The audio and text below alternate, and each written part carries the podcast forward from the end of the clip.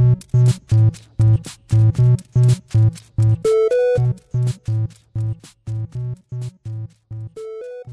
Bienvenidos a Pulsa Start, soy Alejandro Marquino, primer programa del año, feliz año, bla bla bla bla, y todas esas cosas, y vamos a empezar hablando de PlayStation 5 y es que ya ha vendido, bueno, mejor dicho, ha distribuido 30 millones de consolas y este mes eh, de diciembre, diciembre 2022, ha sido su mejor mes desde que se puso a la venta. Aquí entran varios factores, entre ellos, como ya ha, como ya ha anunciado y ha comentado Jim Ryan, el CEO de PlayStation 5, eh, que los problemas de, suministro como tal ya, ya han terminado, que ya de ahora en adelante ya no va a haber problemas de suministro y que cada vez va a ser más fácil encontrar la consola. Además, por ejemplo, en España ya estamos viendo como empresas eh, tipo Amazon eh, ya te las venden sin pack, en packs guarros, que me parece de las peores cosas que ha pasado en, la historia de los videojuegos. Están los, los DLCs abusivos, los pases de temporadas abusivos y luego llegaron los packs guarros estos y las loot boxers, ¿no? Podemos hacer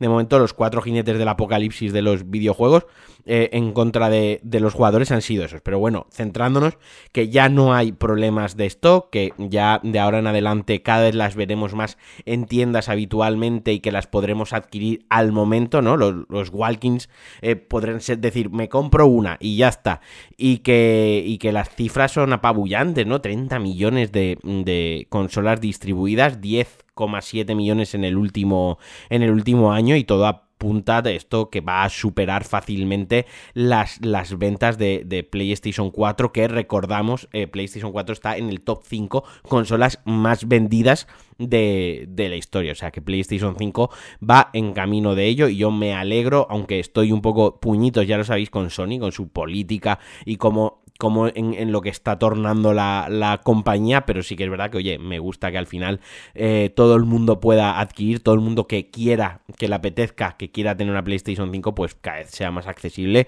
y pueda hacerse con ella. Y otra cosa que anunció Sony en el CES 2023, aparte de estas cifras y de vacilar un poquito de, de números, fue que Gran Turismo 7 llegará a PlayStation VR 2 con Gran Turismo 7 VR y que también llegará el que en mi humilde opinión y como persona que no es especialmente fan ni, experto en la VR, eh, que soy más casual en lo de la VR, llegará el Beat Saber, que es este juego con espadas láser, pero que, que de lo que va es de canciones, ¿no? Tocar canciones, tocar canciones, mejor dicho, bailar canciones, van saliendo cubos con unas flechas y en función de la flecha, pues en esa dirección tienes que romper el cubo y eso es un auténtico vicio, aparte de que te, que te quema, eso como una, como una sesión de, de cardio, o sea, de verdad es un juego que está muy, muy chulo, como ya se había anunciado, como ya se había dicho, el juego que la, PlayStation VR 2 iba a llegar con más de 30 juegos, no el día 1, pero que iba a tener más de 30 juegos. Haciendo un repaso así muy rápido, pues teníamos el Horizon Call of the Mountains, un Star Wars eh, Tales from the Galaxy Edge, un The Walking Dead, un Jurassic World, Firewall Ultra, o sea, iba a tener cositas. Pues a esto se añade, como digo, Beat Saber, que para mí me parece uno de los fundamentales, un must have si tienes VR y además Gran Turismo 7, que es otro que tal, vaya, yo me estoy imaginando en la PlayStation eh, con tu casco VR, un volante y el Gran Turismo, se te caen los huevos al suelo y no hay quien te despegue de ahí si eres un fanático de los coches. Puede ser un combo muy, muy interesante. Recordemos, recordemos que PlayStation VR 2 llega el 22 de febrero, que eso es dentro de un mes, a 600 pavazos. O sea, a ver, 600 pavazos, parece que lo estoy diciendo en un tono peyorativo, lo digo más porque es un, dineral. No, no digo que no esté justificado el precio. Quizás Sony podía haber vendido ahí un poco bajo pérdidas en pro de vender software y vender hardware y expandir más la VR, pero bueno, al final parece que, que habrán hecho sus números. Supongo que será un precio ajustado hasta donde ellos han podido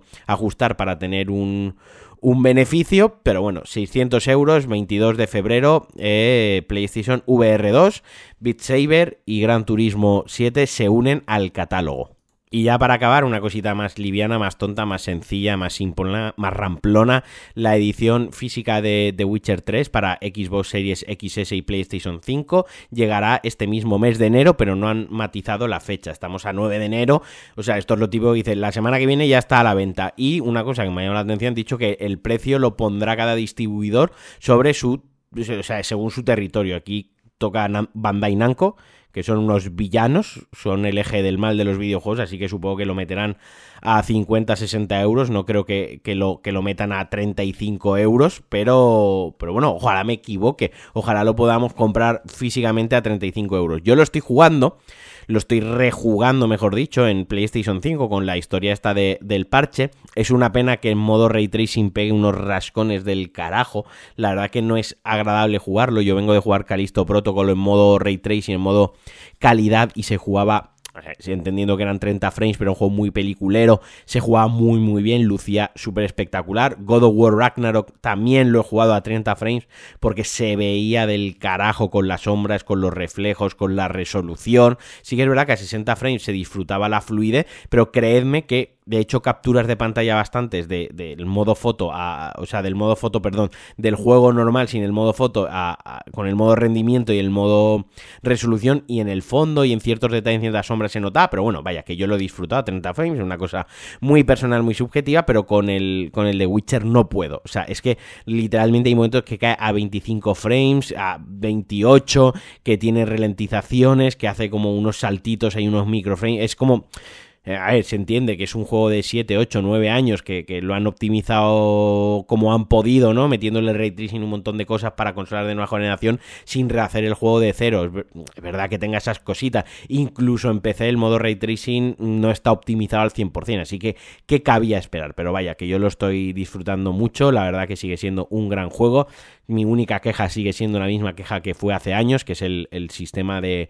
combate que me parece muy, muy torpe, muy tosco. Es muy difícil no comer daño, acabas haciendo un intercambio de, daño en muchas ocasiones. Y bueno, nada, que eso, que se lanzará físicamente a lo largo del mes de enero, así que quien no lo haya jugado y esté pensando en comprarlo todavía, que sí que no, oye, pues no pasa nada por esperar un par de semanitas a ver si en físico qué tal se queda de precio. Y hasta aquí el Pulsastar de hoy, os mando un abrazo muy fuerte que os quiero mucho, ya sabéis, me podéis apoyar en patreon.com barra Alejandro Marquino, que cada día somos más en la comunidad de Pulsa Start y de DLC, y también agradecer el recibimiento que tuvo el último DLC, el especial fin de año, con un montón de invitados, de amigos que se animaron a participar, y que eso, que paséis una gran semana. Adiós.